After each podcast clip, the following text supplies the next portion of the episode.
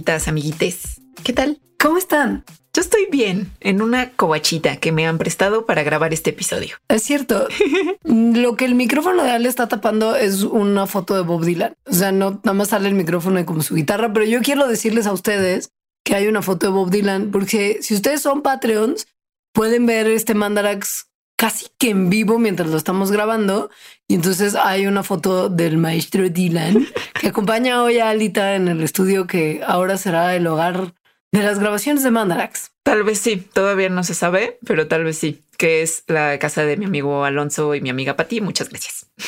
A quienes les mandamos un fuerte abrazo por prestar esta locación y que nos permitan que Mandarax se haga con toda la calidad sin los gritos de niños que están yendo al kinder en el lugar donde vive Ale. en la pandemia.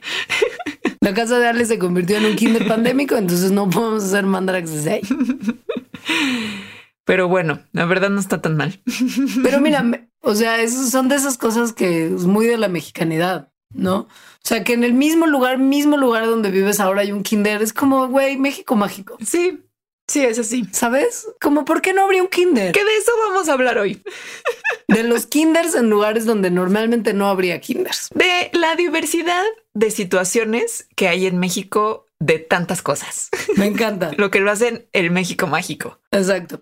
Esto porque pues septiembre es el mes de la patria. Y, y porque una Patreon nos lo dijo.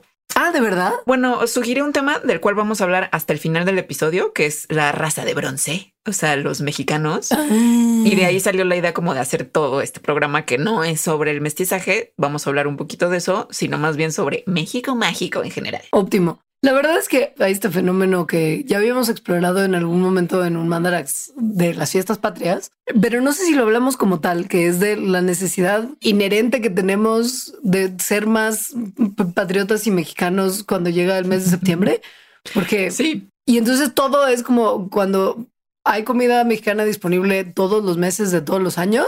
No, septiembre es cuando la mexicanidad entra en sobredosis de pozole y de garnachas. Cuando todo es verde, blanco y rojo y hasta tortillas en el Soriana que han causado mucho impacto en los memes, ¿no? Y es una cosa que pues a nosotros nos pone muy fácil pensar en programas para atender la mexicanidad. O sea, para, para saciar toda esta sed de patria que tenemos durante el noveno mes del año. Que además en este año, en 2020, pues va a ser difícil de saciar o al menos no de las formas tradicionales, es decir, no va a haber grito en el zócalo. A ver, habrá, pero no puedes ir. Ah, bueno. Porque AMLO va a seguir el protocolo, o sea, se va a ir al balcón, va a gritar, va a hacer eso de jalar la campana, que es también el meme de que le bajo la mochila para que la vea joven, se la dejo en 200 varos. Sí, sí, sí, sí. Sí, bueno, todo eso va a pasar. Con el zócalo vacío. Y cercado. Wow, qué imagen, la verdad. Y las alcaldías, las alcaldías de la Ciudad de México van a hacer el grito pregrabado para que nadie vaya a estar tentado a, a ir el mismo día. Lo van a entregar, pues, como tú y yo entregamos mes de Mandarax. Sí. Ahora espero que tampoco haya fiestas del grito, que también son muy usuales. Eh, pues por favor, absténganse o de cualquier tipo de fiesta. Este no es el año. No. Habrá más años. Si bien México mágico es mágico en muchas cosas, no estamos para nada exentos del COVID, como ya lo estamos viendo en los números oficiales. Sí, no. Y como ustedes probablemente han estado siguiendo, que por cierto, por si eh, usted no las ha visto todavía cuando salió este episodio, hemos retomado nuestra linda costumbre que fue muy breve, la verdad, pero, pero la empezamos de hacer cápsulas informativas referentes a la COVID-19 y al virus que la provoca, el SARS-CoV-2. Entonces, chequen nuestras redes sociales, sobre todo Facebook, y si pueden y el video les gusta y el audio les gusta, compártanlo, porque es información que obviamente sigue siendo súper importante. Cuando todavía hay tantos contagios, esto quiere decir que todavía no conocemos todo lo que tendríamos que conocer como población respecto a la pandemia que nos tiene encerrados. Y chequenos porque es muy buena información y están buenos. Entonces los vamos a ir publicando como semanalmente. Entonces, por favor, traten de compartirlo si pueden. Sí. Y ya. Please. Fin del anuncio parroquial. México mágico. México mágico. A ver, para, para de una vez contextualizar a qué nos vamos a estar refiriendo como México mágico, es a México mágico hablando como de su historia natural, de sus de su biodiversidad, de ese tipo de cuestiones. México mágico biology style. Ajá. Y es que este programa, esto tú no lo sabías, Leonora. Pero em, esta era la hipótesis de mi tesis de doctorado. En algún momento lo fue. ¿What? ¿Cómo? Como qué es lo que hace a México mágico. Y así se llamaba mi archivo. O sea, como méxicomágico.doc. ¿Y en qué momento acabamos con la historia natural de una familia de pinos? Bueno, porque tiene que ver, como al rato tal vez lo platiquemos. O sea, este programa también es en el que hablo de mi tesis de doctorado, que luego a veces me preguntan por qué no hablas y yo, pues porque es muy aburrido. En realidad, el tema más grande no es aburrido, que es justo qué hace a México mágico. ¿Sientes que nos tardamos cinco años en hablar tú de tu tesis de doctorado y yo de mi tesis de licenciatura? ¿Sientes que no nos importó en absoluto lo que hicimos en esos trabajos? Pues yo, a mí la verdad no se me había ocurrido que la parte como que creo que puede ser más interesante para la gente de mi tesis, en realidad sí es súper interesante y ya quiero hablar no nada más en este mandarax, sino escribir un libro y que es justo México mágico. Está bueno. A ver, y ahora al final en mi tesis yo no resolví porque México es mágico. La gente ya lo ha resuelto y también eso les vamos a platicar. Yo nada más no como que agarré cositas de ahí y eso explica los patrones que yo explico en mi tesis. Para empezar a hablar de por qué México es mágico desde todo este punto de vista y el futuro laboral de Alejandra, al parecer, hay que entender dónde está ubicada la República Mexicana, porque ese es un factor súper importante de la magia mexicana. Está obviamente ubicado en el continente americano. Pero ¿dónde? Porque los gringos dicen que somos Sudamérica, los centroamericanos dicen que somos horribles. O sea, ¿qué onda? ¿Dónde estamos en realidad? Hay mucha controversia. Entonces, para empezar, hay que definir qué es América. Es América o las Américas, en realidad. Es una masa de tierra muy grande que se compone de Norteamérica y de Sudamérica, porque resulta que Norteamérica y Sudamérica geológicamente, históricamente, son dos continentes distintos. O sea, cada uno, cada masa de tierra gigante que es el norte y el sur de América tienen una historia geológica independiente, que en algún momento se junta, pero independiente y particular. Esa en qué momento se junta, pues se comenzaron a juntar apenas, o sea, como que apenas empezó a hacer, pues sí, el, puente por donde se unen hace 20 millones de años y hace 5 millones de años ya estaba como bien formada eh, ese, ese puente que es el istmo. Bueno, también les vamos a platicar más de eso porque en realidad casi todo ese puente es México. mencionaste América del Norte y América del Sur, pero no mencionaste América Central. Y esto es probablemente porque, pues, no quiero generar más discrepancias y divisiones, pero la realidad es que a diferencia de Norte y Sudamérica, que son continentes separados, América Central no es un continente separado, sino más bien como una distinción puramente regional que describe el istmo que conecta los otros dos continentes, Norteamérica y Sudamérica la región geográficamente es parte de América del Norte, pero pues por supuesto que tiene su cultura y su historia particulares que la definen. Y lo que sí es que como para los fines prácticos de, de, la división entre un lugar y el otro, como de dos continentes distintos, Centroamérica está agrupada dentro de la parte norte del continente americano y no de la parte sur. O sea, es más Norteamérica que Sudamérica. Y entonces, ¿qué hubo? Pues México es parte de América del Norte, claramente, porque si América Central es parte también de América del Norte, pues México seguro. Pero tienen razón los gringos o tienen razón los centroamericanos. O sea, somos América del Norte o somos Centroamérica. Bueno, o una tercera opción que nunca se nos había ocurrido a algunos de nosotros. Como dijiste hace rato, justo Centroamérica, pues como esta distinción regional del istmo que conecta a América del Norte con América del Sur, que se formó, ¿no? O sea, es ese puente. Eh, pero qué istmo. Entonces aquí también hay controversia porque mucha gente dice que es el istmo de Panamá, pero en realidad es un istmo que es toda Centroamérica, todo lo que conocemos Centroamérica, hasta el istmo de Tehuantepec, que está pues, en Oaxaca, en México. México. Entonces eso significa que una parte de México, o sea, del istmo para abajo, sí es Centroamérica. Pero solo una parte chiquitita por lo que nuestro país entero no se considera como una parte de Centroamérica. Porque también, o sea, si bien geológicamente y digamos esta distinción estamos diciendo que Centroamérica eh, ni siquiera existe, o sea, que es parte de Norteamérica, Centroamérica sí existe en eh, cuestión política y en cuestión histórica, es decir, no nada más se hace una diferenciación geológica. Em, los siete países que tiene Centroamérica tienen similitudes geográficas, o sea, son, son pues chiquitos, ¿no? Tienen dos costas, es decir, eh, que una vea un océano y otro el otro. Eh, también tienen similitudes en el clima, o sea, son climas tropicales y tienen montañas, en la topografía volcánica y sobre todo tienen una historia común. O sea, en 1821, por ejemplo, los países de América Central, menos Panamá, formaron la República Federal de Centroamérica y México no estaba ahí. No. Entonces, eso también es importante. O sea, como en, cuestión identitaria y en cuestión histórica social, pues México no es parte de Centroamérica y nunca lo fue. Las Naciones Unidas dicen que somos América del Norte directamente, todo México. Y el geoesquema de las Naciones Unidas, que es muy serio, pues es una división, todo es obvio operativo, pero es una división del mundo en regiones geográficas que se organiza pues, por razones estadísticas, pero que a nosotros nos incluye en América del Norte. No, no creo que sea necesario seguir manteniendo esa discusión, porque pues al final es mega arbitraria, porque como vamos a ver a lo largo de este programa, México mismo como país tiene tantas cosas tan distintas y tan diversas que pelearnos por qué parte del continente somos es como de ya podríamos empezar a ser como microcontinentitos chiquitos en nuestra en nuestro país. Entonces, o sea, es muy mágico. Muy mágico. Y aquí empieza la magia. Justo creo que se relaciona con que no sabemos si somos Norteamérica o Centroamérica, porque sí es un territorio muy especial. sí, muy especial. Comencemos por la topografía, es decir, el relieve, ¿no? O sea, las montañas, las planicies, etcétera.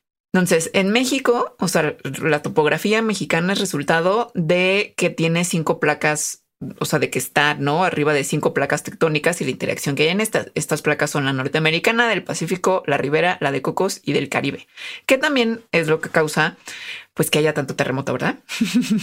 Básicamente como tal, pero que también ha causado que haya tanta montaña. Ajá. O sea, esto ha hecho que muchas cordilleras se generen por plegamiento, como por ejemplo la Sierra Madre Oriental y la Sierra Madre del Sur, por vulcanismo, como la Sierra Madre Occidental, la faja volcánica transmexicana, y además que en donde en el, medio, ¿no? De estos, de estos sistemas montañosos, pues se formen mesetas y depresiones. Nosotros tenemos un territorio que en la parte del norte es muy largo, alcanza casi 2.000 kilómetros de costa a costa si cuentas desde TJ, en la Baja Norte, hasta Matamoros en Tamaulipas.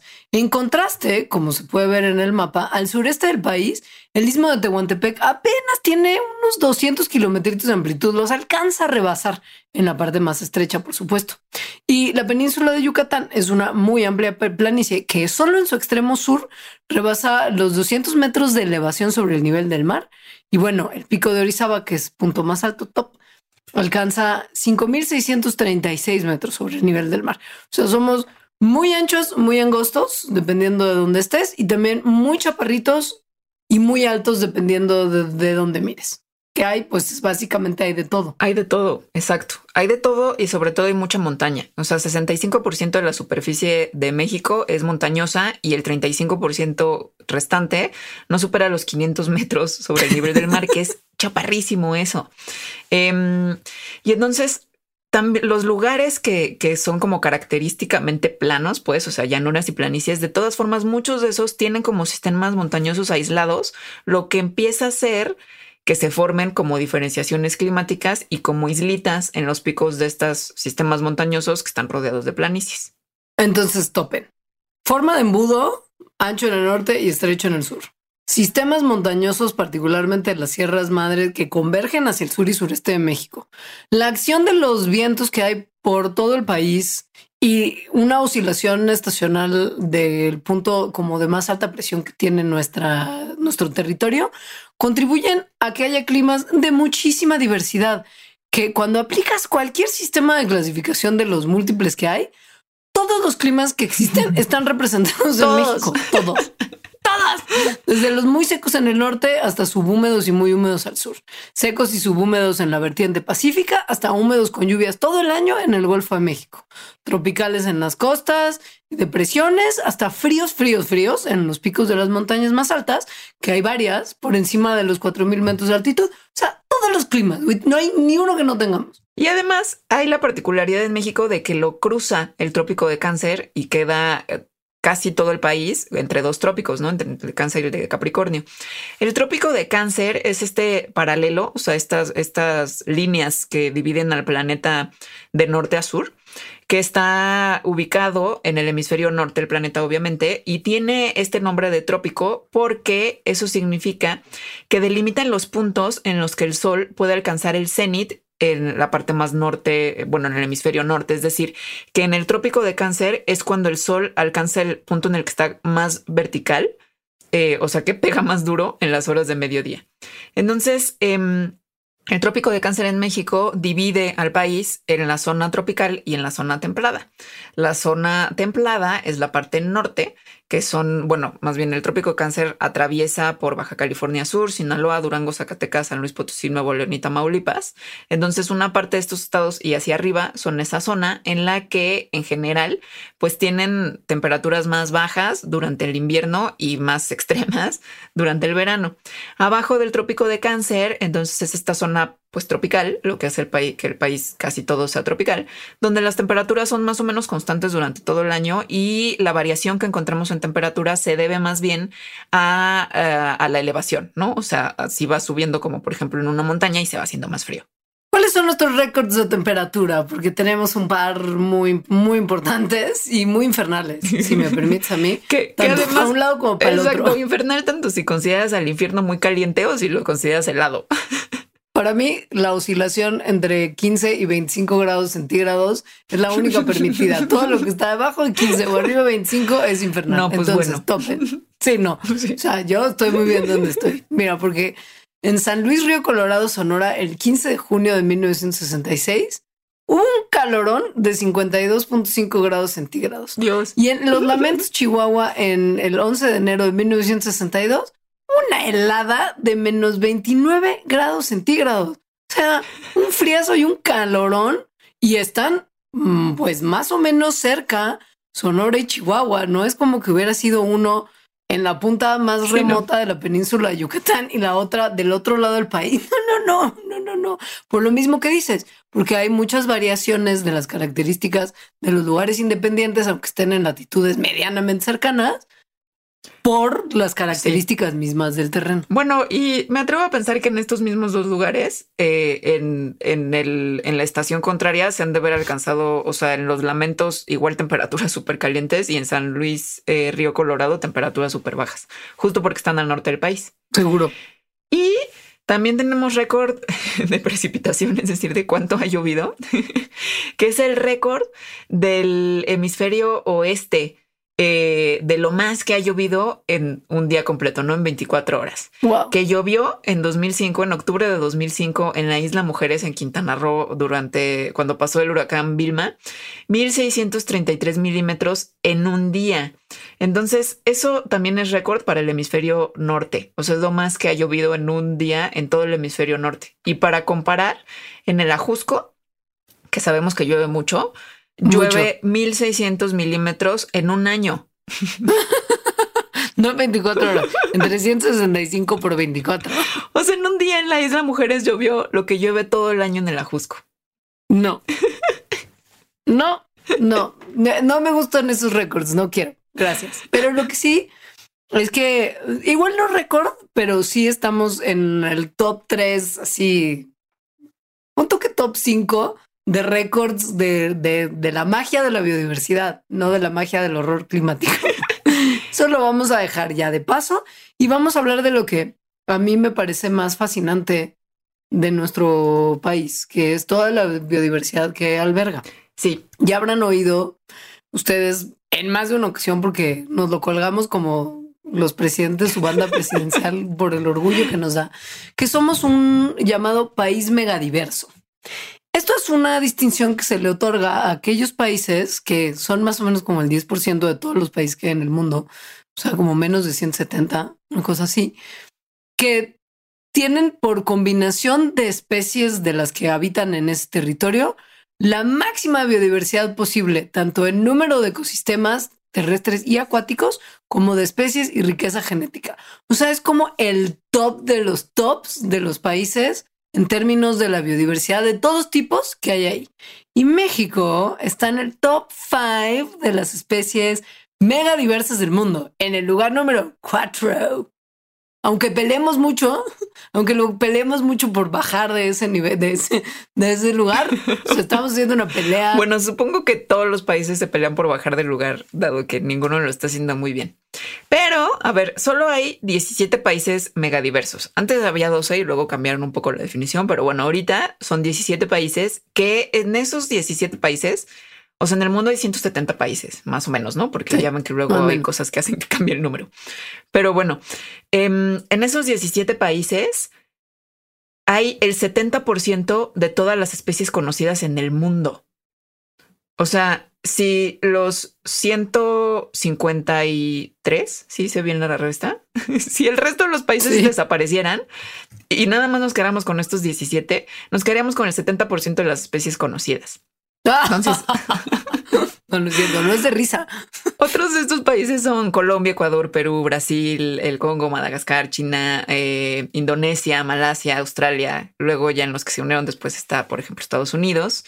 Eh, es, es en realidad muy impresionante porque México tiene el 1.5% de la superficie terrestre del planeta. Y en ese 1.5% de la superficie terrestre del planeta, se estima que hay entre el 10 y el 12% de todas las especies del mundo. O sea, sí es muy México mágico. Muy México mágico. Y tenemos unas cosas muy hermosas que, que quizá a ustedes ni siquiera les había caído tal vez el 20 que hay tantos. O sea, por ejemplo, del mundo estamos en el segundo lugar en cantidad de especies de reptiles y estamos entre los cinco primeros lugares en anfibios, mamíferos y plantas con flores. Conocemos 65 mil especies de invertebrados, en su mayoría insectos, que son más o como el 10% de las especies de invertebrados conocidas en el mundo, las que tenemos aquí. Em, tenemos peces. No, no, perdón, eso es de vertebrados, eso es de vertebrados, no de invertebrados. Pero tenemos el 10% de las especies de vertebrados que conocemos en el mundo, de las cuales la mayoría son peces y aves. Y que son 2.700, perdón, 2.716 especies de peces y 1.096 especies de aves distintas. En México nomás.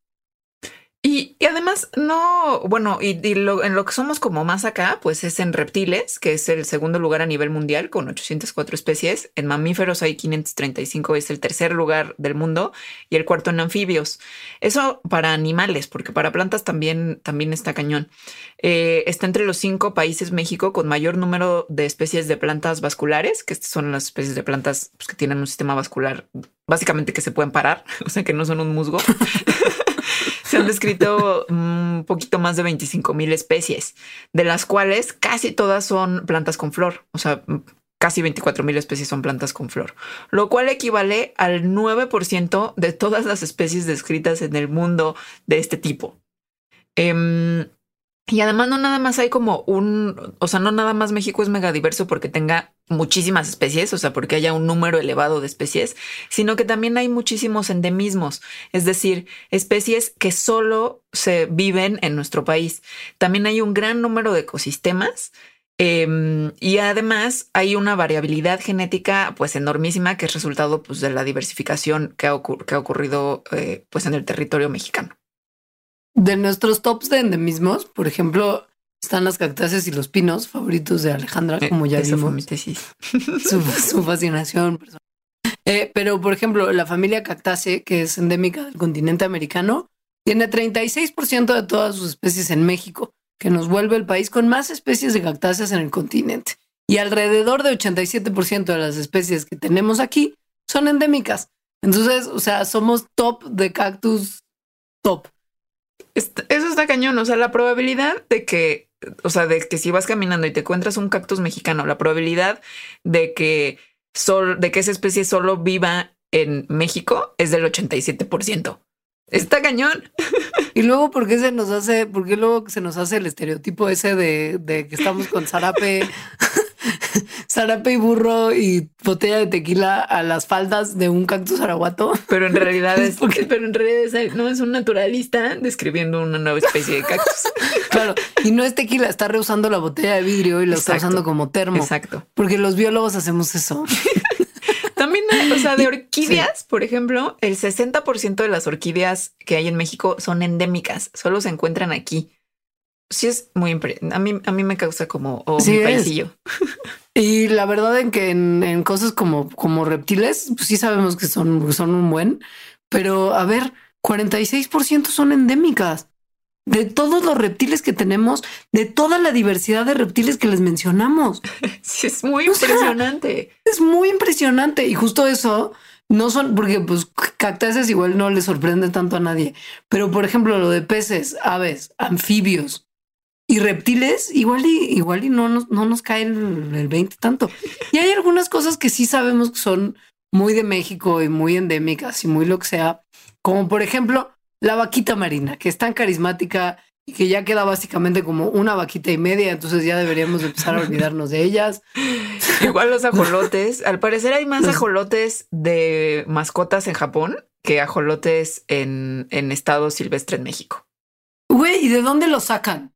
Pues los reproducen desde hace décadas en todo el mundo, según yo. ¿Por qué a los japoneses les gusta tanto lo que es México mágico? Ay, porque son tan cute los ajolotes. Pero hacen su tequila, tienen sus ajolotes, o sea, un montón de las cosas que son mm. como very Mexican. En Japón es como de wow, Mexican Curious, love it. Ahora viene la pregunta del millón, que esa es la de mi tesis.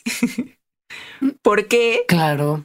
Tan especial, o sea, ¿por qué tanta biodiversidad? ¿Por qué todos estos datos? ¿Por qué existen todos estos datos que les acabamos de dar? ¿Qué es lo que hace de México un lugar en el que esto pueda ocurrir? O sea, tu tesis es una tesis de biogeografía disimulada. Pues sí es de biogeografía, ¿no? Sí. no, pues sí. Este es un programa de biogeografía disimulado. Este es un programa de sorpresas, de sorpresas para leos. Porque todas estas cosas son muy ajenas a mí. O sea, si, si, si alguien pensaba que nunca iba a haber un mandarax de biogeografía, este es. Yo personalmente, eso era lo que tenía pensado. Si me sales en alguna con que vamos a hacer un mandarax de bioestadística disimulado, es ahí donde tú y yo tenemos que hablar. Imagínate que sí y no te des cuenta hasta que lo estés haciendo. Entonces, a ver, ¿por qué tanta biodiversidad en México? Pues mira, dime.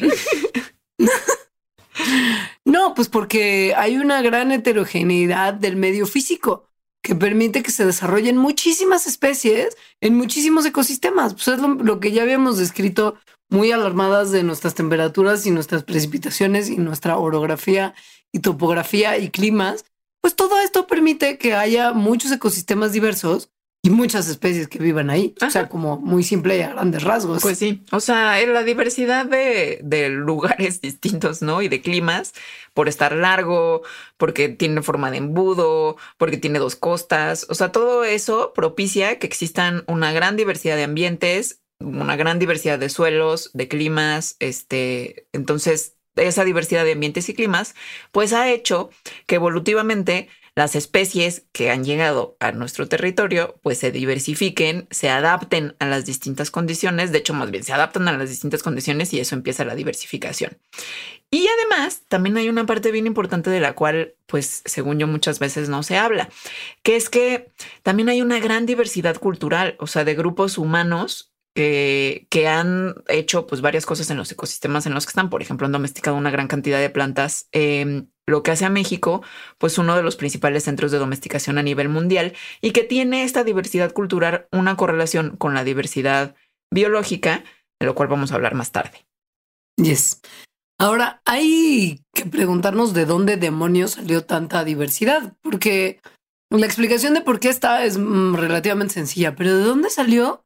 Pues bueno, hay dos grandes explicaciones que se complementan a sí mismas sobre de dónde salió la flora y fauna mexicana, ¿no? Entonces, la primera dice que hubo invasiones o expansiones, si no quieren sonar tan bélicos, de grupos de plantas y animales en distintos lapsos, pero geológicos, o sea, de mucho tiempo, desde el norte y el sur, que se encontraron en diferentes partes del país, incrementando el número de especies, o sea, que llegaron de otro lado básicamente.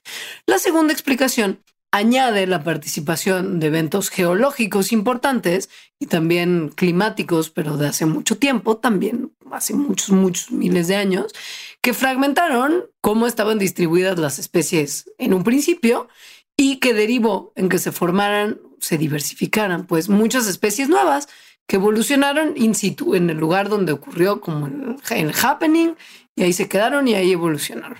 Entonces, eso puede explicar tanto que haya tanta riqueza de especies como el gran número de taxones endémicos que tenemos en nuestro país. Esta para mí es la clave de México mágico. O sea, porque la, la mm, o sea, la respuesta más fácil es hay un montón de especies porque hay un montón de climas, pero justo como acabas de decir, eso no lo explica del todo, o sea, no lo explica por completo. Sí es parte de la explicación, pero no es toda la explicación. La otra parte es la parte histórica, o sea, justo de dónde vinieron, cómo llegaron, se formaron cordilleras, este, no, la historia geológica, hubo glaciaciones, entonces todas, todas esas cosas que pasaron en México y que no nada más pasaron en un momento y ya, ¿no? O sea, han pasado diferentes eh, eh, cuestiones em, geológicas em, y paleoclimáticas, ¿no? A lo largo de millones de años, es lo que ha hecho que entonces haya, eh, sea México mágico. Un ejemplo es la unión. Este es un ejemplo pues súper conocido, creo, al menos para quienes hacen biogeografía, em, que se llama la unión de la zona neártica y la zona neotropical. Entonces, la zona neártica es básicamente, y la biota neoártica es la que estaba pues en la parte norte del continente, no en América del Norte. Y la zona neotropical, la biota neotropical es la que estaba en lo que es ahorita América del Sur. Y em, México es pues lo que hay en medio, tal cual. O sea, Pues sí. Se juntaron ambas partes porque, o sea, hace, hace 20 millones de años no existía tal cual México todo completo. O sea, realmente mucha parte de lo que ahora es el país, pues emergió y se, y se empezó a formar eso, ¿no? En el Mioceno hace como 20 millones de años. Y eso hizo que se creara un puente y que entonces se juntaran estas dos biotas distintas que habían estado separadas y evolucionando por separado millones y millones y millones de años. Entonces, eso crea esta cosa que se llama la zona de transición mexicana. Las zonas de transición son lugares que no hay tantos en el mundo tan importantes, en donde se juntan dos biotas muy distintas, o sea, dos conjuntos de especies que tienen su historia evolutiva y que han estado separadas y que de repente se juntan y entonces empiezan a hibridarse, llegan, ¿no? Como a, otros climas, llegan a nuevos territorios. Y esas zonas de transición siempre son súper ricas en especies y en especies endémicas también. Ahora resulta que la zona de transición mexicana, pues es básicamente todo el país. o sea, es que cuando, cuando alguien dice zona de transición mexicana, te imaginas que es como ¿no? la, la faja eh, volcánica o como una, una zona del país y ya. La zona de transición mexicana abarca todo México. Mira, son la... Vamos a separar. Está la parte la región neártica, o sea, el componente neártico de México incluye las áreas áridas subtropicales del norte del país, en California, Baja California, Sonora, Altiplano Mexicano y Tamaulipas. El componente transicional, la zona de transición mexicana, incluye todas las áreas básicamente montañosas del centro del país. Sierra Madre Oriental, Occidental, el eje volcánico transmexicano, Cuenca del Balsas y Sierra Madre del Sur. Y ya el neotropical son la costa pacífica mexicana, Golfo de México, Chiapas y Península Yucatán. O sea, gran parte del territorio abarca lo que se conoce como el componente transicional, la zona de transición mexicana. Muchísimo. Que en realidad el componente transicional es el componente biótico, es decir, es el conjunto de especies, ¿no? Que tienen una historia común. Sí. Pero la zona de transición mexicana sí es todo México. O sea, porque es el área que comprende desde el sur de Estados Unidos hasta América Central. O sea, lo que hay entre el sur de Estados Unidos y América Central es, es México. Es México. o sea, toda, todo el país se, se, desde una perspectiva evolutiva, pues es un lugar donde se han juntado diferentes especies eh, que, que eso, ¿no? Que han tenido como sus historias evolutivas por separado hasta que llegaron aquí. Entonces, eso hace que eh, histórica y ecológicamente la interacción que ha habido gracias a ese encuentro, pues haya dado toda la biodiversidad que encontramos. Bueno, mucha de la biodiversidad, ¿no? Y em, en el mundo hay varias zonas de transición. O sea, por ejemplo, eh, hay la zona de transición sudamericana, que es donde se unen la biota neotropical y la biota de los Andes. Hay la zona de transición china, donde también ¿no? se unen dos biotas distintas. Pero la de México, o sea, la zona de transición mexicana es la que se considera que tiene como la mayor profundidad y complejidad. O sea, sí es una zona de transición que los biogeógrafos dicen es totalmente excepcional. Así de Watts. Los biogeógrafos como tú en secreto. Eh, piensen en esto. La situación climática que es muy favorable para esto y cómo están dispuestas las grandes cordilleras mexicanas han favorecido que pasen hacia el sur elementos que están adaptados a climas templados y fríos, siguiendo las partes altas de las montañas, como que vayan hacia el norte elementos que están adaptados a condiciones tropicales, siguiendo las planicies costeras.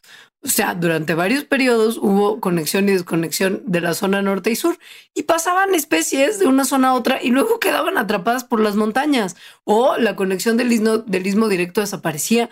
O sea, piensan que pues justo, como decía Alejandra, ha cambiado tanto la geografía mexicana a lo largo de la historia geológica que pues de repente uno va de paseo para un lado y se encuentra con que le surgió una cordillera en el medio, ya no puede volver, entonces se queda, se adapta, se, qué sé yo, entonces pues sí.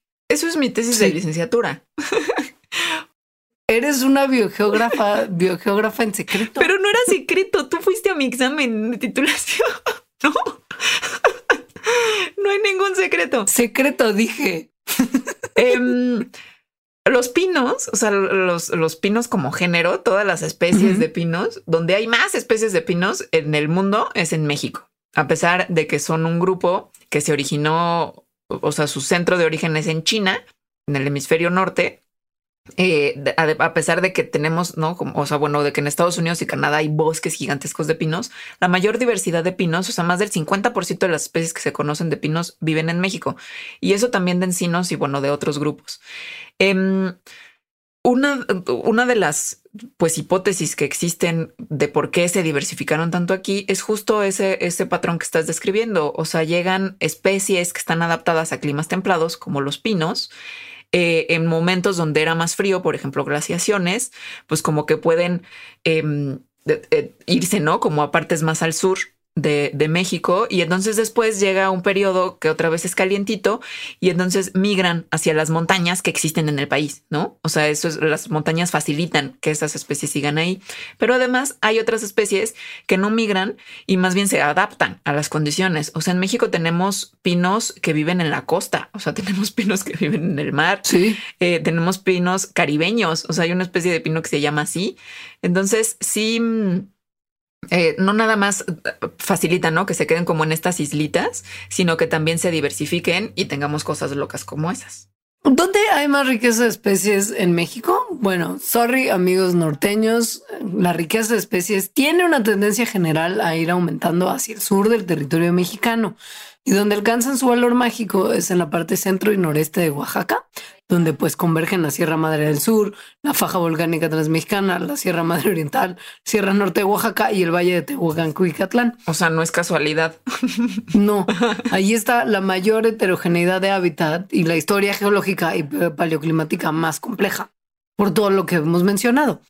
Pero, esto es interesante, los endemismos son más frecuentes tanto en las montañas del sur de México como en las áreas del medio tropical semiárido y subhúmico, subhúmedo, perdón. O sea, el número de especies endémicas va aumentando a lo largo de la vertiente del Pacífico y sobre el altiplano. Si hablamos de las cordilleras, las áreas donde hay más endemismos son más grandes en el noreste, noroeste, perdón. Ay, Dios, qué frito estoy. y van aumentando en número y disminuyen en tamaño hacia el sureste. Ahora, algunos datos sobre, eh, si no han sido suficientes, sobre qué tan mágica es, eh, qué tan México mágico es respecto a biodiversidad, pues ahí van. Mundialmente hay unas cosas que se llaman, que les dicen hotspots en el planeta, que son regiones que tienen al menos 1500 especies endémicas de plantas con flores eh, y que además em, tienen 70% al menos de su hábitat eh, original. O sea, no están medianamente bien conservadas, digamos. Entonces, en el mundo hay 34 lugares que cumplen con estos, eh, con estas características, 34 hotspots. México tiene tres, o sea, tiene el 10%, más o menos. También tenemos unas, bueno, también somos más bien eh, uno de los países con mayor número de centros de diversidad de plantas. Junto con Brasil, en América somos el más, ¿no? Entonces, ¿por qué es importante o por qué sería relevante esto? Bueno, estos centros eh, fueron seleccionados porque tienen una gran diversidad, obviamente, de plantas. un gran número de especies endémicas, una gran diversidad de hábitats y una proporción eh, muy grande de especies que están adaptadas a condiciones muy específicas del suelo. Y además también, y esto no es tan padre, porque tienen un, un riesgo de desaparecer o de deteriorarse, pues también muy alto.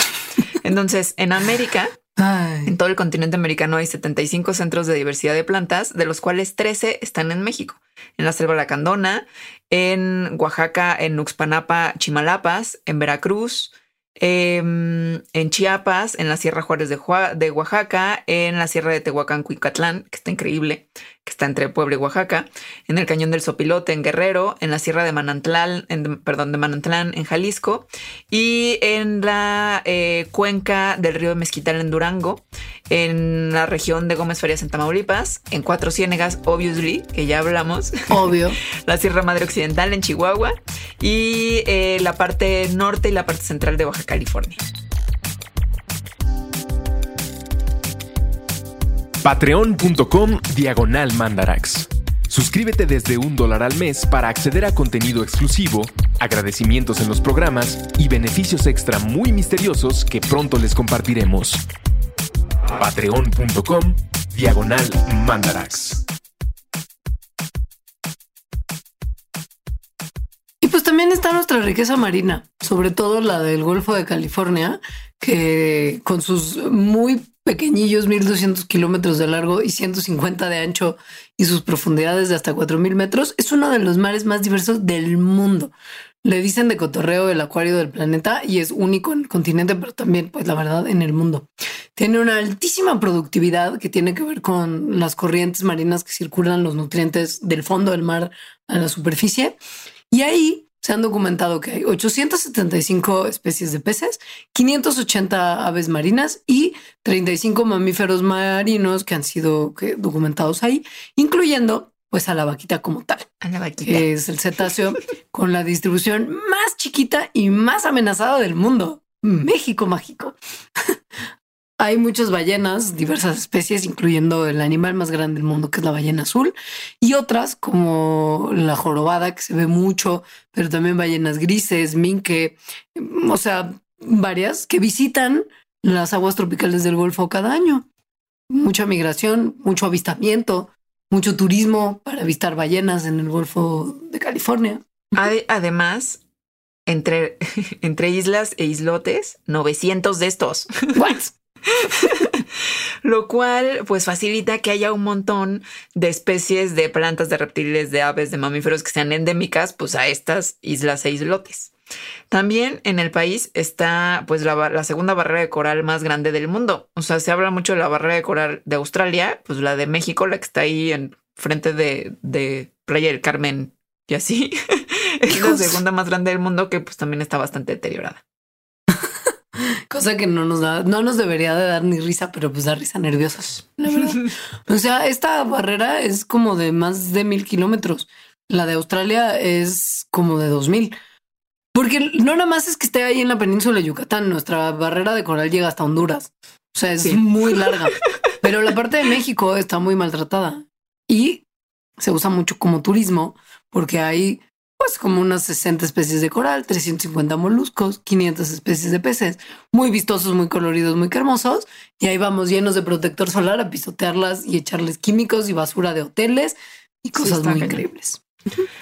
Pero bueno, la respuesta a por qué tanto México mágico de su biodiversidad y en general de su diversidad en general no nada más está pues en las especies, no en el número de especies, endemismos, etcétera, sino también tiene que ver con la cultura. Este, o sea, en México hay muchísimas diferentes culturas que se pueden pues como cuantificar más o menos, o sea, como una de las formas de medir la diversidad cultural es, es contar cuántas lenguas distintas se hablan. Em, pero bueno, como un poquito de historia muy, muy rápido. Eh, antes de los 1500, o sea, cuando llegaron los europeos a América, eh, lo que ahorita es México, pues estaba súper habitado. O sea, vivía un montón de gente aquí que, que, pues la hipótesis es que migraron de hacia acá, desde Asia, cruzando por el estrecho de Bering cuando se formó. Y cuando llegaron a México, aquí empezaron pues a sentarse y a, y a desarrollar un montón de rasgos culturales pues muy particulares y específicos para cada una de las culturas que se empezó a formar. Entonces, cuando llegaron los españoles, ya había eh, pues eh, grupos muy organizados, o sea, en varias partes de México, aztecas, mayas, por ejemplo, y además también había un montón de grupos que, mm, que, seguían siendo cazadores recolectores nómadas, que también tenían como una organización distinta, pero que en, en total pues habían estado más o menos ya dos mil años desarrollándose aquí. Ahora, desde que la humanidad existe, obvio, ha usado recursos naturales para su supervivencia. Y esos recursos naturales, muchos de ellos son la flora y la fauna que les rodea. Nos los comemos, nos los bebemos, los usamos para medicina, ropa, para construir como combustible. Y pues por lo mismo no nos debería de sorprender que planetariamente, o sea, a escala global, la diversidad cultural de la especie humana está íntimamente asociada con las principales concentraciones de biodiversidad que existen. De hecho, hay importantes coincidencias entre las áreas del mundo que se consideran de alta biodiversidad como México mágico y las, las áreas de alta diversidad de lenguas. O sea que nueve de los 12 países con mayor riqueza de lenguas son también megadiversos y 10 de los primeros 12 países megadiversos están entre los 25 con más lenguas indígenas. Y ahí está México. Spoiler. o sea, nada de spoiler, lo sabían. Eso seguro sí lo sabían. ¿Quién sabe? Entonces, o sea, de esta coincidencia, porque justo en México se puede ver esta coincidencia. O sea, claro. a nivel nacional, los ecosistemas eh, y las zonas más ricas biológicamente, o sea, como los bosques tropicales, por ejemplo, o como la gran variedad de, de tipos de vegetación que existe en el eje volcánico transversal, que también se le dice faja volcánica transmexicana. Estas zonas, o sea, como muy, muy ricas eh, biológicamente, también históricamente son las que han sido ocupadas por la mayor diversidad de grupos indígenas. Entonces, esto lo podemos ver por las regiones indígenas actuales. O sea, si mapeamos, ¿no? Donde hay ahorita regiones indígenas, son regiones con muy alta biodiversidad. Los cinco estados considerados más ricos en términos biológicos, que son Oaxaca, Chiapas, Michoacán, Veracruz y Guerrero, son también los que, se, los que contienen la mitad de los ejidos y comunidades indígenas del país. O sea, hay un match. Como les dijo Ale, eh, una de las formas de evaluar diversidad cultural es por las lenguas habladas en el territorio, ¿no? Bueno, aquí tenemos 291 lenguas. Somos el quinto lugar en el mundo y el primero en América en lenguas vigentes. Y la variación lingüística corresponde a las áreas de mayor biodiversidad. Y lo que es bien importante que de repente también se nos va el patín es que esas lenguas tienen conocimiento súper importante acumulado durante miles de años sobre las especies que habitan en su zona y los ecosistemas a las que éstas pertenecen. Y conforme se van perdiendo las lenguas por falta de uso, porque las comunidades van disminuyendo, por montones de razones, pues se pierde información que no se tiene en ningún otro lado sobre la biodiversidad mexicana, cosa que es súper preocupante, no nada más por cosas como la posible biopiratería de ir a robarnos las especies tradicionales y procesarlas en grandes laboratorios gigantescos para obtener medicina, pero pues porque es una parte bien rica de la cultura de nuestro país que se pierde conforme se va perdiendo. Punto número uno, la biodiversidad y punto número dos, la diversidad cultural también. Entonces, esto de las 291 lenguas vivas en el país, eh, de verdad sí es bastante especial. O sea, eso representa a nivel del continente el 29% de las lenguas que se hablan en toda América y 4.2% de todas las lenguas que se hablan en el mundo. Entonces, el siguiente país en diversidad lingüística en América es Brasil eh, después, que tiene 188, después Estados Unidos con 162. Pero México, digamos, eh, esta diversidad lingüística que tiene lo pone más o menos en la misma escala que Indonesia a nivel global, que es como súper, súper diverso lingüísticamente. Eh, bueno, además, em, también hay que pensar que la diversidad de lenguas vivas que tenemos ahorita es muy probablemente un porcentaje muy, muy chiquito de la diversidad que hubo antes, ¿no? O sea, em, muchísimas lenguas se han extinguido en nuestro país, sobre todo después de la, de la, de la invasión europea, em, debido a la violencia, ¿no? A la muerte por enfermedades, es decir, a que demográficamente comenzaron a disminuir los grupos que hablaban estas lenguas. Eh, ha habido, además, no nada más a partir de la invasión europea, sino que también el proceso después de independencia, ¿no? El nacionalismo y que se continuó durante la revolución, pues hizo que se acabaran con los grupos, ¿no? Con un montón de grupos indígenas y de culturas que existían, en particular en el norte del país, por ejemplo, donde había muchos grupos cazadores recolectores, hablaban lenguas pues que ahorita son totalmente desconocidas, ¿no? O sea, que, que estas lenguas murieron junto con las personas que fueron exterminadas por la sociedad novohispana y que se continuó por los procesos socioeconómicos y culturales de que hubo después como de cuando se estaba haciendo el Estado mexicano. La relación biocultural no es casual. O sea, nada de esto que les estamos contando eh, ocurre por casualidad. Hay una interdependencia entre las sociedades humanas y nuestro entorno biológico y se puede decir con una cierta confianza que las lenguas prosperan en donde la selección natural hizo que la biodiversidad prosperara también. Entonces, sí, las culturas cambian a través del tiempo con base en factores históricos como los que menciona Ale, por decir, por decir algunos, pero también van cambiando gracias a factores físicos del ambiente y de la naturaleza local. Cosa que es bien interesante y quizás esto tampoco lo tenemos tan claro. Esto está increíble. O sea, los procesos culturales ocurren en, pues en, en en ámbitos naturales, ¿no? O sea, que ocurren en lugares donde hay una cierta naturaleza.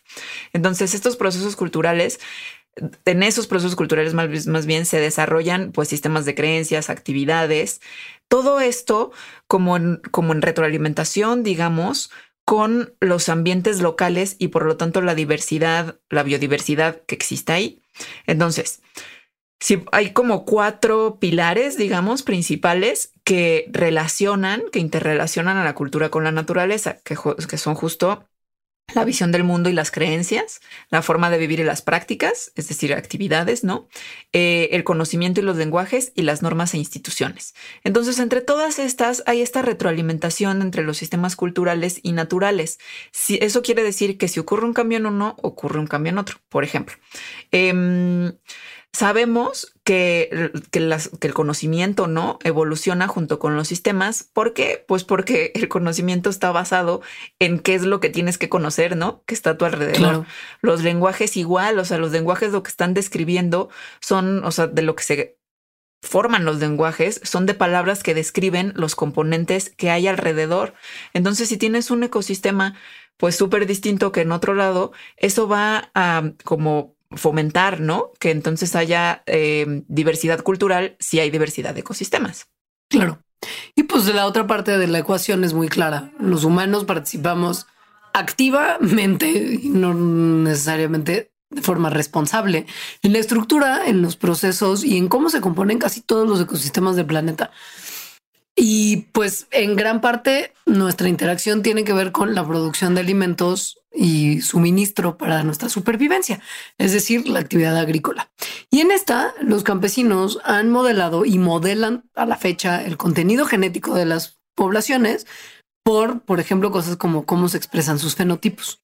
O sea, si están más ricos o no están más ricos. Claro, si se ven más bonitos o menos bonitos, si son más grandes o más chicos.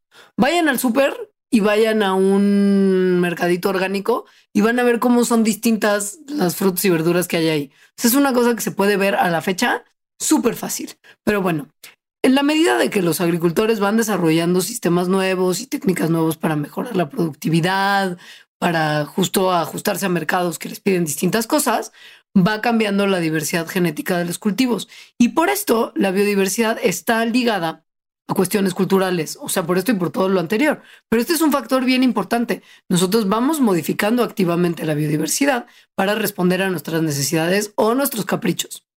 Que creo que eso también es algo de lo que al menos yo escucho hablar poco, que es que la agrobiodiversidad es parte de la biodiversidad. O sea, la biodiversidad de las especies que han sido creadas por selección artificial por agricultores y campesinos a lo largo de miles de años es parte de la biodiversidad también. Y, y no es una parte menor. Ajá. O sea, no es trivial. no, no es trivial. Es importante en los ecosistemas incluso. Entonces, justo la agrobiodiversidad es, son estos productos, es un ejemplo de estos productos que emergen de la interacción entre la cultura y la biodiversidad.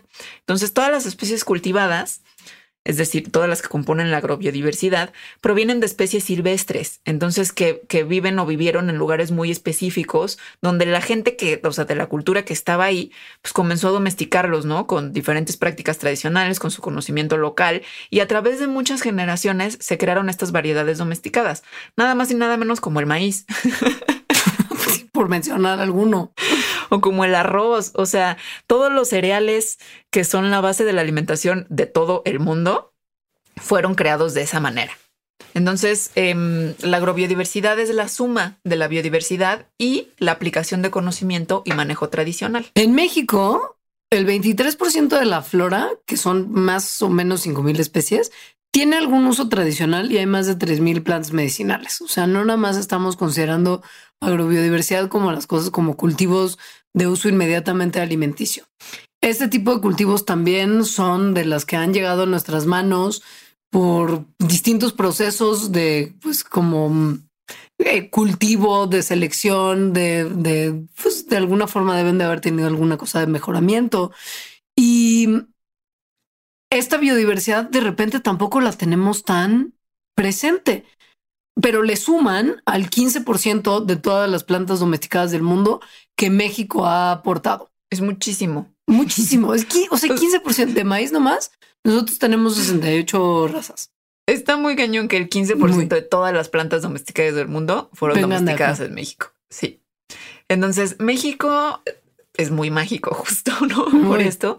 Además, em, en, en solo cuatro regiones del mundo comenzó la agricultura. Es decir, se piensa que la invención de la agricultura ocurrió de manera independiente en cuatro regiones y una de esas fue en nuestro país. O sea, bueno, en el, territorio que ahora es México. es reconocido México como uno de los seis o siete centros de origen, domesticación y diversificación de especies vegetales que son fundamentales para la subsistencia humana. O sea, no nada más de los mexicanos, sino la humana. ¿Por qué? Pues justo porque el 15% de todas las plantas domesticadas del mundo fueron domesticadas en México. Especies animales no tenemos tantas. Las domesticadas de México son muy pequeñas, pero en términos de utilidad son considerables. No vayan a creer. O sea, en eso también es relevante. Pero como lo de flora es como el, como el pues ajolote. Sí. No, el guajolote. El guajolote, el claro. pavo, pues. Sí, sí, sí, pavo. sí. Y en flora, o sea, piensen, voy a name dropear. Maíz ya se sabe, pero cacao, papaya, nopal, tabaco, vainilla, algodón, magueyes, frijol, papa, tomate y jitomate, aguacate del amor, jícama, calabaza, los magueyes varios y el enequén, que se usan o para bebernos o para fibra o un montón de cosas. Chile, achiote, que igual ni pensaban que era una planta, pero es. Chicos zapotes en pasuchitl y como en decoración, Nochebuena, Edalia y así. Y el añil, que la avenida, la avenida Añil no es nada más un nombre random, es especie domesticada aquí. O sea, imagínense un mundo sin chocolate y sin aguacate. Y sin chile. Y, sin algodón. Sin algodón, sin algodón, lo del algodón sí. o sea, no es de uso personal tanto como de, como de capricho de yo no podría vivir sin chocolate. No, esto es, güey, el algodón se usa para todo. Para todo. Entonces, bueno, esto es muy bonito porque una de las cosas de México mágico y que además también explican la, biodiversidad, o sea, la diversidad en especies sin endemismos, sí es la diversidad cultural. Eso está muy chido. Y entonces, ¿qué? Sí, o sea, ¿qué onda con la diversidad cultural del mexicano como tal?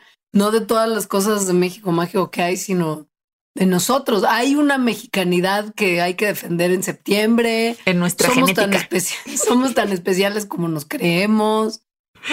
Que esta justo la pregunta de la, de la Patreon, ¿no? O sea, em, que creo que era una pregunta, o sea, ya sabe la respuesta. Claro.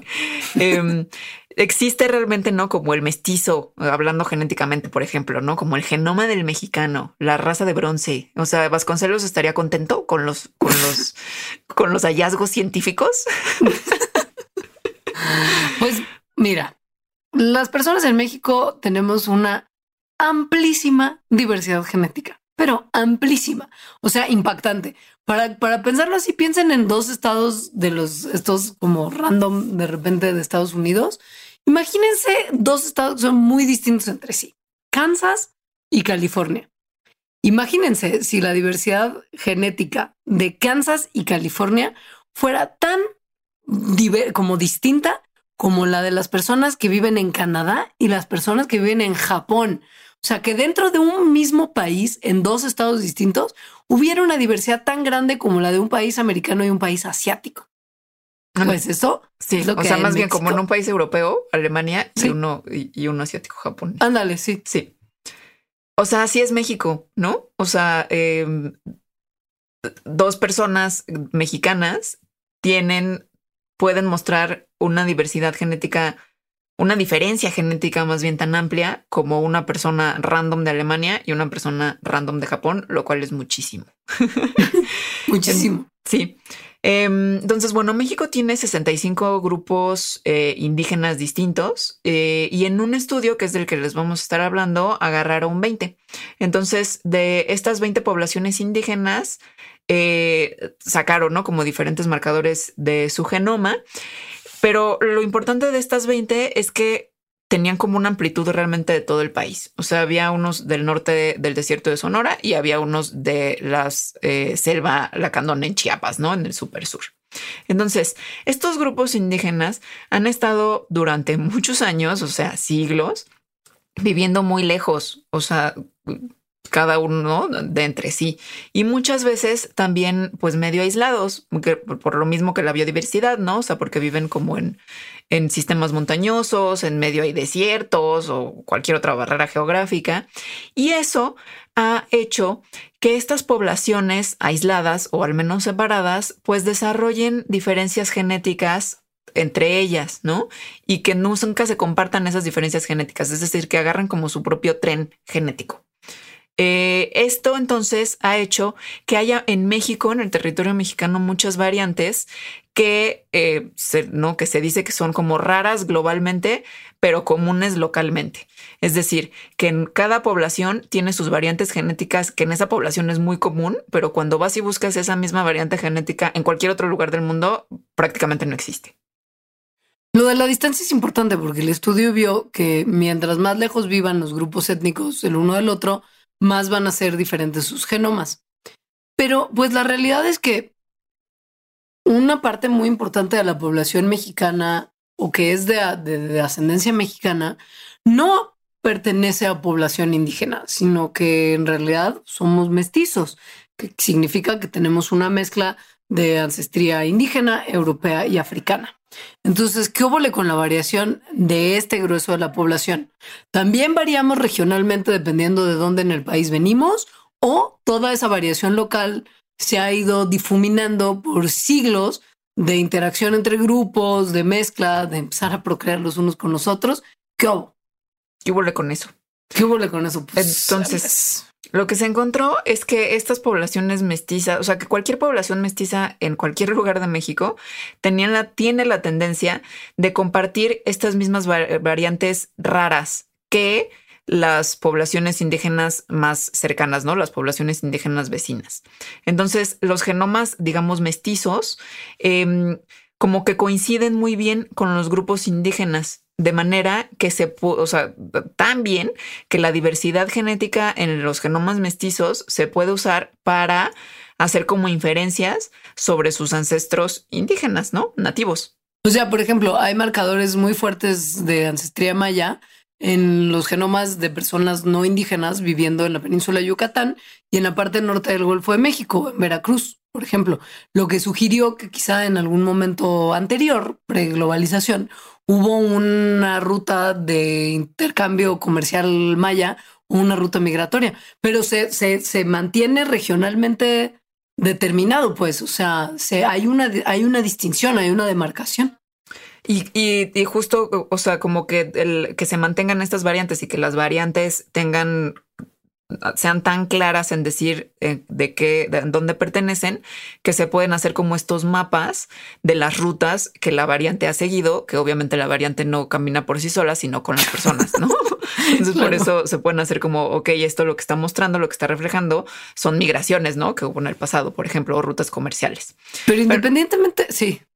Pues eso, o sea que esto no lo hicieron nada más por los LOLs y por saber de historia, que pues está muy padre, sino que también tiene implicaciones clínicas.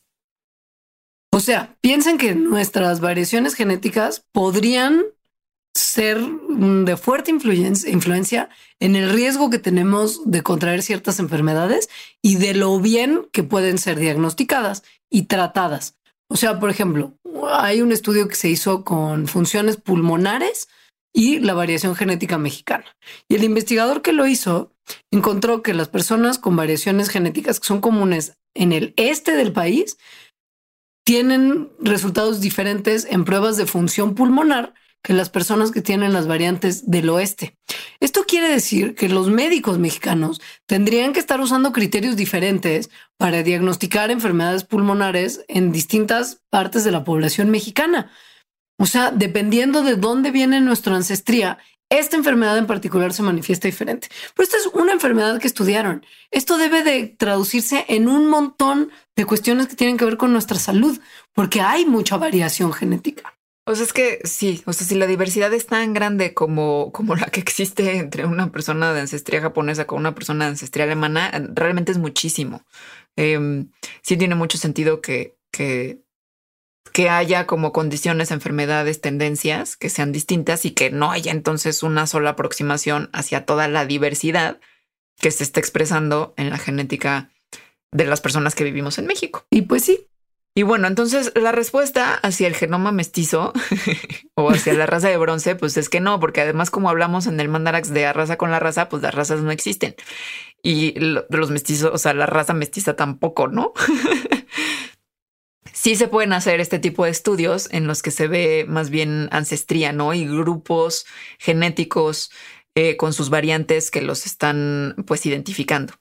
Em, otro, otro, otra cosa que se ha hecho, ¿no? Como, como en, en, analizar los genomas mestizos o esto de combinaciones, es ver justo cómo se están estructurando. Y está pues está, a mí se me hace padre porque están reflejando pues una historia, la historia del encuentro de los mundos. Claro. que cuando se ve, ¿no? Como el genoma pues de, de, los mestizos, o sea, de la población mexicana, de la mayoría de la población mexicana eh, que, que, que, se caracteriza pues por no ser indígena. O sea, como que la división es así, no eres indígena, entonces te clasificas, no eres mestizo. Es más o menos el 93% de la población de México. Eh, cuando se analiza, entonces se ve que los, las variantes genéticas que, que tenemos, pues lo que dan es como una mezcla de variantes genéticas que tienen orígenes en Europa, en África y en, en indígenas eh, nativos de América, que obviamente está hablando pues de este proceso de, pues, de mezcla, ¿no? Entre las personas que llegaron, que ya vivían aquí en América y que llegaron después con la conquista. Pero algo que está como muy particular es que no, o sea, por ejemplo, el cromosoma Y que tienen nada más los hombres, pues obviamente se hereda vía padre a hijo nada más, Paterno. ¿no? Patrilineal. Claro. Y las mitocondrias se heredan eh, vía matrilineal, o sea, la, la mitocondria la heredas nada más de tu mamá la mitocondria tiene ADN también. Entonces se pueden ver como historias de esos linajes nada más, ¿no? O sea, como del linaje materno y del linaje paterno. Y lo que se ha visto es que la, la, ancestría paternal, o sea, la que se estudia con el cromosoma Y, es predominantemente europea. El 64%, casi 65% de la ancestría paternal es europea, el 31% es eh, nativa americana, indígena, y el 4.2% es africana. Pero cuando se ve esto con, por ejemplo, eh, las mitocondrias, se ve una historia distinta. Entonces, lo que, lo que esto está mostrando es una historia en la que hubo, ¿no? eh, sexo entre europeos y, y- nativos americanos, Pero hombres europeos y mujeres nativas americanas. Exacto. No al revés. no al revés. Qué bueno, tampoco, a ver, levanta la mano a quien sorprende, no veo manos. Salsita tiene la mano baja, tú también. No surprise. No surprise, pero está padre que se pueda ver genéticamente. Exacto. Entonces, digamos que en términos muy generales, que es hablar con mucha generalización, pero lo que podríamos decir es que a los mestizos mexicanos, pues nos hicieron papás europeos y mamás que vivían aquí, ¿no? Mamás mesoamericanas. Y con eso llegamos al final de este programa sobre México Mágico. Por favor, no enfiesten patriamente. No importa cuándo escuchen esto. Si hay pandemia, que no haya fiestas patrias. Eh, no usen pirotecnia innecesaria. No, No, por usen favor. pirotecnia, punto. Exacto. Nos Toda, toda pirotecnia es innecesaria. Güey, contaminan un montón, se asustan un montón los animales, no lo hagan. Y escríbanos para proponer temas, porque como ven, sí hacemos caso de sus sugerencias. Muchas gracias por escucharnos. Las redes sociales de Mandarax son Twitter es arroba Mandarax, Instagram es arroba las Mandarax y Facebook es Mandarax lo explica todo.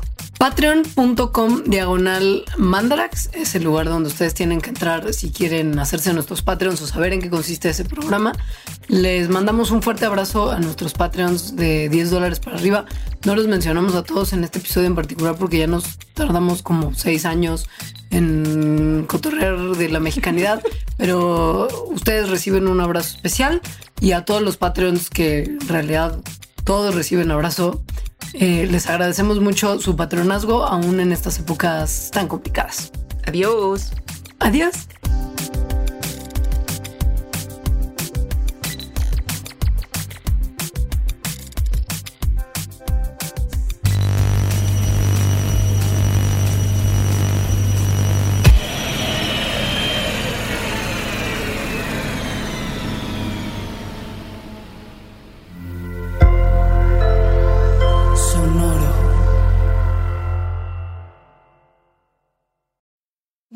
Need mealtime inspiration, it's worth shopping Kroger, where you'll find over 30,000 mouthwatering choices that excite your inner foodie. And no matter what tasty choice you make, you'll enjoy our everyday low prices, plus extra ways to save, like digital coupons worth over $600 each week. You can also save up to $1 off per gallon at the pump with fuel points. More savings and more inspiring flavors make shopping Kroger worth it every time. Kroger, fresh for everyone. Fuel restrictions apply.